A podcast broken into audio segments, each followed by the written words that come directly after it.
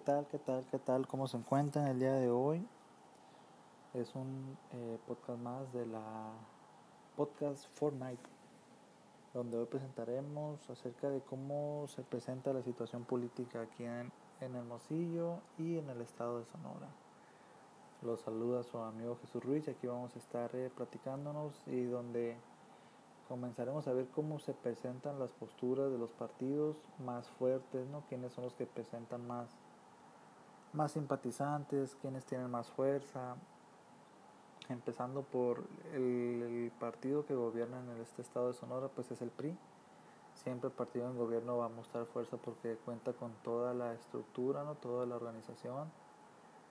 Pero tienen al gran opositor hoy en día que es Morena, ¿no? que ya ni tan opositor porque son son mayoría en los congresos, en el Congreso local es mayoría y en el Poder Federal pues es representado por su líder que es eh, nuestro presidente Andrés Manuel.